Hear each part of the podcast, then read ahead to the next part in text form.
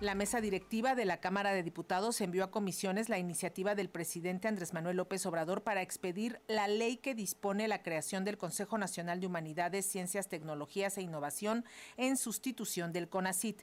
Como era de esperarse, un sector del ámbito científico cuestiona la iniciativa al afirmar que atenta contra la designación de becas.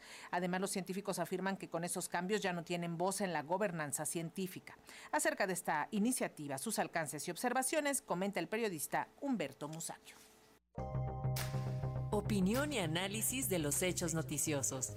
Una mirada diferente con Humberto Musacchio. Se anunció que eh, se va a reformar la ley de CONACIT. Eh, vamos a ver en qué para esto, porque hay varios problemillas por ahí. Por ejemplo, ya no van a concederse las becas, no las va a conceder con CIT, sino la Secretaría de Educación. Creo que ahí hay un, eh, un problema inicial. Eh, por otra parte, se quiere separar la investigación de la docencia, cuando que me parece que la docencia solo puede avanzar si avanza la investigación, si hay renovación del conocimiento. Por lo menos así es en algunos otros países que donde he podido estar. Otro punto también es que el sistema de apoyos de posgrado decía dependerá de la Secretaría de Educación y no del Consejo Nacional de Ciencia y Tecnología. Pero el hecho es que los apoyos de CONACYT eran precisamente para impulsar eh, la formación de cuadros capacitados en la investigación y en la renovación del conocimiento. Parece que no acaba de estar claro este asunto. Y se dice también que esta forma de hacer las cosas antes, la docencia resultaba cada vez más empobrecida, dice textualmente lo que se publica hoy en los diarios. Pues no creo que se empobrezca la docencia si hay investigación, todo lo contrario, por supuesto. Hay un punto que va a ser seguramente polémico y que va a despertar una crítica fuerte contra el gobierno, y es que hasta ahora eh, se ha apoyado la iniciativa privada en proyectos de investigación, a empresas privadas en proyectos de investigación.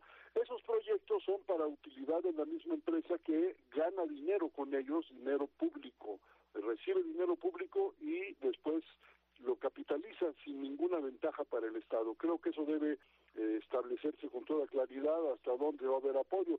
Lo que se plantea por ahora es que van a, hacer algún aporte las empresas, pero bueno, no, no me parece que sea suficiente. También hay que revisar si la investigación que se realiza eh, es acorde con nuestros tiempos, dice eh, uno de los funcionarios. Pero yo también creo que debería ser, eh, debería preguntarse si es acorde con las necesidades sociales. Ahí hay una pregunta que deberían contestar las autoridades. Algo más es que hasta ahora los únicos beneficiarios de las becas son los académicos cuando que gran parte de la investigación que se realiza en este país, de, de esa renovación del conocimiento a la que me refiero, no surge de las instituciones educativas, sino que se hace por fuera. Y no necesariamente en las empresas que ya, como lo dije, eh, tienen otra finalidad con sus investigaciones. No, la renovación del conocimiento, los avances en la investigación sobre muy diversas disciplinas se producen en gran medida fuera de las eh, universidades, de las instituciones de educación superior. Creo que la ley ahí falla porque debería apoyar esa investigación, que es la que da más resultados al menor precio para el Estado. Bueno, eso es lo que le veo a esta ley, que espero que sea tiempo todavía de reformarla en lo necesario, porque luego se procede a aprobar al vapor las iniciativas y los resultados suelen ser nefastos. Eso pienso, eso creo y les agradezco que me hayan escuchado. ¿Ya tienes nuestro WhatsApp? 55 12 33 29 15. Comunícate con nosotros, envíanos un mensaje de voz. Lo transmitiremos en las emisiones de nuestros noticiarios Pulso.